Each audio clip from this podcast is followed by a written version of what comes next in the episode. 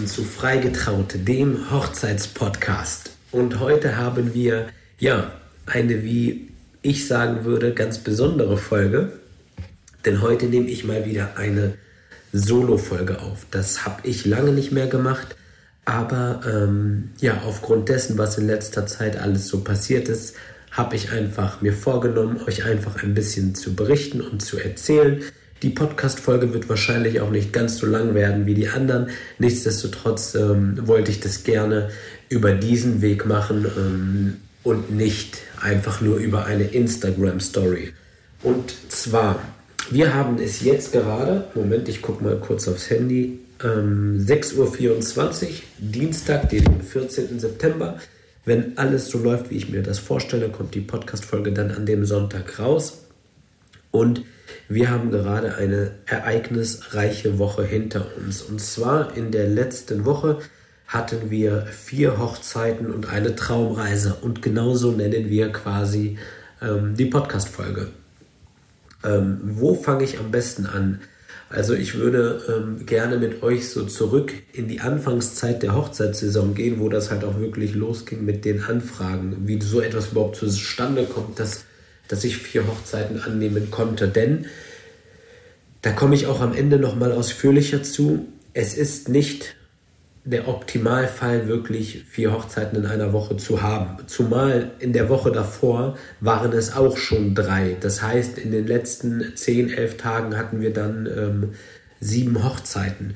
Und ähm, das ist nicht die Art und Weise, wie ich gerne arbeiten möchte. Ich möchte schon gerne, ich nehme gerne auch viele Hochzeiten an, aber alles bis zu einem gewissen Punkt. Und warum und wie ich das meine, das werde ich euch auf jeden Fall ein bisschen erklären. Aber wie das Ganze zustande kommt, ähm, ihr müsst euch das so vorstellen, am Anfang, des, am Anfang äh, des Jahres war es halt so, dass keiner wusste, in welche Richtung es geht. Weder die Paare noch die Hochzeitsdienstleister. Und somit wurde erstmal wieder wild verschoben, Termine wurden umgelegt und wir als Hochzeitsdienstleister oder als Redner oder egal was man macht, ähm, haben halt zugesehen, dass wir unsere Paare so gut wie möglich mit Terminen versorgen, dass sich nichts überschneidet und dass alle irgendwie ähm, ihren Tag so feiern können, wie sie es sich vorstellen, ohne zu wissen, ob es tatsächlich dann geht. Das heißt für uns, als die Hochzeitssaison also losging, war das nicht irgendwie so peu à peu wieder reinkommen, sondern es waren gleich 200 Prozent. Also es startete voll durch. Und einerseits ist das natürlich sehr, sehr gut, andererseits ist das natürlich auch sehr, sehr aufwendig, weil wir ähm, ja quasi wie aus so einem äh, Schlaf wach geküsst worden sind. Ähm, und dann auf einmal direkt wieder komplett loslegen mussten. Ne? So dieses, das Rauskommen aus der Saison war halt so ein schleichender Prozess, es wurde immer weniger und dann wurde da mal was abgesagt und, und so weiter. Aber das Reinkommen in diese Saison war dann gleich wie mit einem Vorschlaghammer. Ja, und so ist das auch entstanden, dass in, in dieser Septemberwoche wirklich vier Hochzeiten ähm, in einer Woche gelandet sind, was erstmal per se äh, nichts Wildes oder Schlimmes ist. Allerdings war das, beziehungsweise Problem will ich nicht sagen, die Situation in dieser Sache das Logistische. Denn die erste Hochzeit am Donnerstag, die war ähm, auf dem Moorhof, das ist in Rheinland-Pfalz. Dort hatte ich ein ganz, ganz liebes Schweizer Pärchen, die Aisha und Markus äh, die habe ich so ins Herz geschlossen. Und ähm, genau, und am Folgetag waren wir in Hannover im Schloss Hammerstein bei Anna und Helge. Und äh, also quasi auch nochmal komplett quer durch Deutschland. Und am Tag darauf, und das ist so ein bisschen das Specialige an der ganzen Sache, kam die Hochzeit auf Sardinien. Das heißt, wir mussten dort hinfliegen und ähm, aber am selben Tag auch wieder zurückfliegen denn am Sonntag wartete der Hof Freen auf uns. Und ähm, genau, also Sardinien mit Julia und Alex, äh, richtig, richtig cool. Die haben sich ihren äh, Lebenstraum erfüllt mit der Hochzeit am Strand. Und ähm, genau, und auf dem Hof Freen warteten dann Annika und Alex auf uns. Ja, dementsprechend war erstmal die größte Herausforderung, wie bekommen wir das logistisch hin? Ihr müsst euch das so vorstellen, ähm, es geht in dem Falle, oder ich glaube, jeder Dienstleister kann das bestätigen, es geht nicht darum, irgendwie so viele Termine wie nur möglich wahrzunehmen, aber du willst es den Paaren halt auch wirklich einfach recht machen. Das heißt, teilweise sind da Termine, wo die Paare gesagt haben, dann sag uns, wann du Zeit hast, Hauptsache wir können das irgendwie zusammen wuppen. Und man möchte es ihnen gerne natürlich ermöglichen. Und ganz wichtig, äh, gerade bei solchen Terminen, ist die Transparenz und dass man im Vorfeld halt auch klar kommuniziert, schaut mal so und so schaut es aus. Und ähm, ja, das war allen bewusst und alle haben sich natürlich ähm, auch äh, darüber gefreut und dass das mit dem Termin geklappt hat und dementsprechend ging es für uns dann darum, das Ganze logistisch zu klären. Und ähm, das mache ich mit meiner Frau gemeinsam. Das heißt, wir gucken, wann fährst du wohin, beziehungsweise da macht sie wirklich ähm, auch den Bärenanteil und sagt mir dann, schau mal, so, so macht es Sinn, dann bist du äh, drei Stunden vorher schon vor Ort und und und. Und ja, kurz bevor dann die erste Hochzeit anstand, kam dann ähm, die erste Hiobsbotschaft, denn ich habe meinen Führerschein verloren. So. Und dann stand ich da erstmal wie kriegen wir das hin ohne Führerschein? Denn das erhöht natürlich das Risiko, dass irgendetwas schiefgehen kann, nochmal erheblich. Denn wie wir alle wissen, kommt es ja schon hin und wieder mal dazu, dass vielleicht ein, Zug Verspätung hat oder ähm, ein Flieger ausfällt. Dementsprechend mussten wir auch dort wieder richtig, richtig zweigleisig fahren und äh, die Zeiten auspuffern. Das heißt wirklich mehr als frühzeitig schon vor Ort sein und ähm, ja. ja, es ging dann los ähm, am Donnerstag, wo ich dann mit dem äh, Zug hingefahren bin. Ich bin mit dem Zug bis nach Frankenthal gefahren und von dort dann aus äh, mit dem Taxi zum Moorhof und halt auch alles wirklich mit genügend Zeitpuffer. Und das hat auch tatsächlich gut geklappt, da gab es äh, keine Komplikationen. Was halt für mich dann wirklich immer schade ist, ähm, ich mache es nie so, dass ich irgendwie direkt nach der Hochzeit gehe. Also, dass ich irgendwie die Trauung mache und dann weg bin. Also, das mache ich nie. Und habe ich auch in dem Fall auf keiner der Hochzeiten gemacht. Ähm, ich bin immer noch da, min, zumindest zum Gratulieren, zum nochmal anstoßen, nochmal mit den Gästen ins Gespräch gehen. Also ich gehe nie direkt nach der Trauung nach Hause. Das ist mir auch ganz, ganz wichtig. Ich meine, ich erzähle so viel über diese Menschen und dann äh, ist es meiner Meinung nach, beziehungsweise für mich ist das so, dass das super, super wichtig, dass wir im Nachgang noch irgendwie ein, einen schönen Austausch haben. Und äh, genau, deswegen war mir das halt auch super, super wichtig, dass ich das dort halt auch überall hinbekomme. Aber Häufig ist es halt so, wenn es sich ergibt und ich irgendwie weiter weg bin, häufig auch auf den Hohen Darsberg zum Beispiel, äh, war das so der Fall, dass ich dann einfach ja noch mal ein bisschen länger geblieben bin und ähm, genau, das ging alles leider nicht. Deswegen musste ich quasi nach dem Gratulieren und nachdem äh, wir zusammen nochmal angestoßen haben, musste ich dann relativ zeitnah wieder zurück.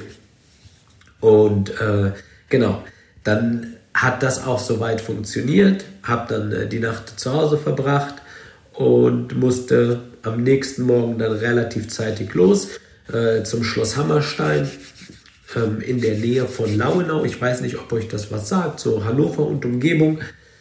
Und habe dort die zweite Trauung gemacht. Das war relativ äh, unkompliziert, das war eigentlich ähm, alles ganz entspannt. Hatte dort auch die Zeit also die komplette Zeit, das war überhaupt gar kein Thema. Und ähm, musste dann aber allerdings um, am frühen Abend dann schon wieder los nach Düsseldorf, genau nach Düsseldorf. Ich muss das jetzt selber auch wieder so ein bisschen auseinanderklamüsern, ähm, um dort halt äh, die Nacht zu verbringen, damit ich am nächsten Morgen um 6 direkt den Flieger nehmen kann. Ich war um 0 Uhr am Hotel ungefähr ähm, und ähm, dann war ich schon ganz schön platt. Also dann habe ich schon gemerkt, ich war ganz schön platt. Und ich merkte noch etwas. Ich merkte, dass meine Nase auf einmal zu wird und ich merkte, ich bekomme Halsschmerzen. Man muss dazu sagen, parallel, ich habe mich natürlich jeden Tag getestet. Aber an dem Abend habe ich wirklich richtig, richtig Panik bekommen.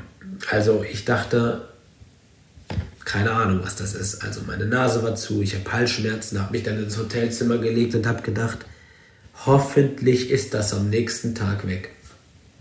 Und ich stehe am nächsten Morgen auf, weil ich, ähm, ja, um Viertel vor vier hat der Wecker geklingelt, weil um äh, halb fünf hat mich äh, das Taxi schon abgeholt, um mich zum Flughafen zu bringen. Ähm, habe dann die Augen aufgemacht und ich merkte schon richtig, mein Hals tut richtig weh, die Nase ist komplett zu. Und äh, ja, natürlich. Ähm, am gestrigen Tag habe ich mich noch getestet und dann natürlich habe ich mich sofort am Flughafen nochmal testen lassen. Und dann passierte es, toi, toi, toi, wirklich ähm, bin ich so, so glücklich drüber.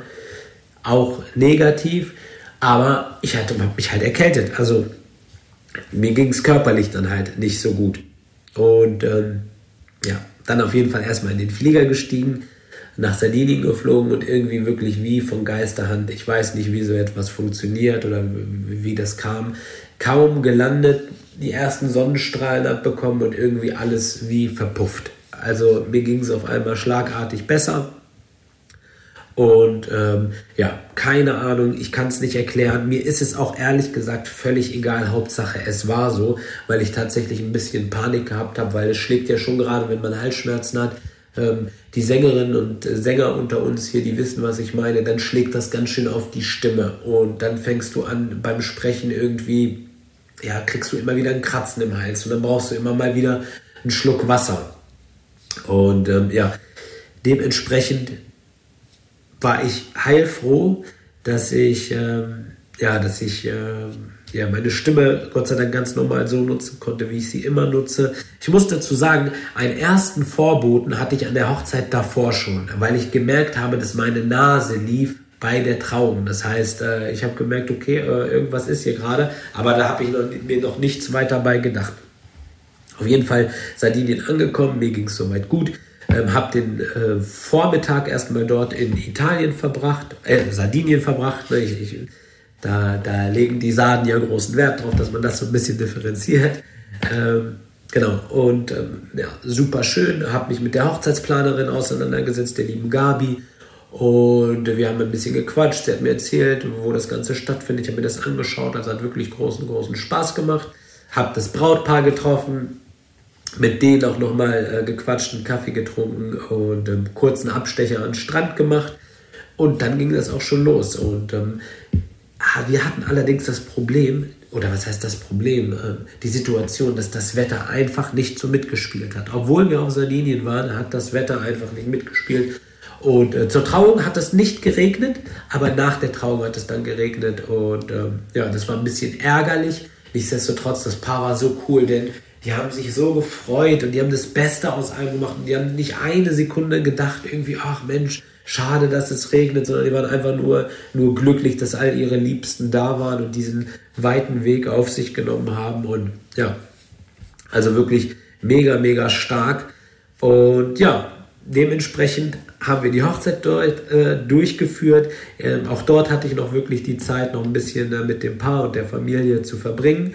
Und dann kam auch schon das nächste Taxi zurück zum Flughafen. Und dann ging es von Sardinien, also von Cagliari, vom Flughafen Cagliari, zurück nach Köln-Bonn Flughafen, wo ich dann die nächste Nacht verbracht habe. Und äh, das war auch soweit alles ganz gut.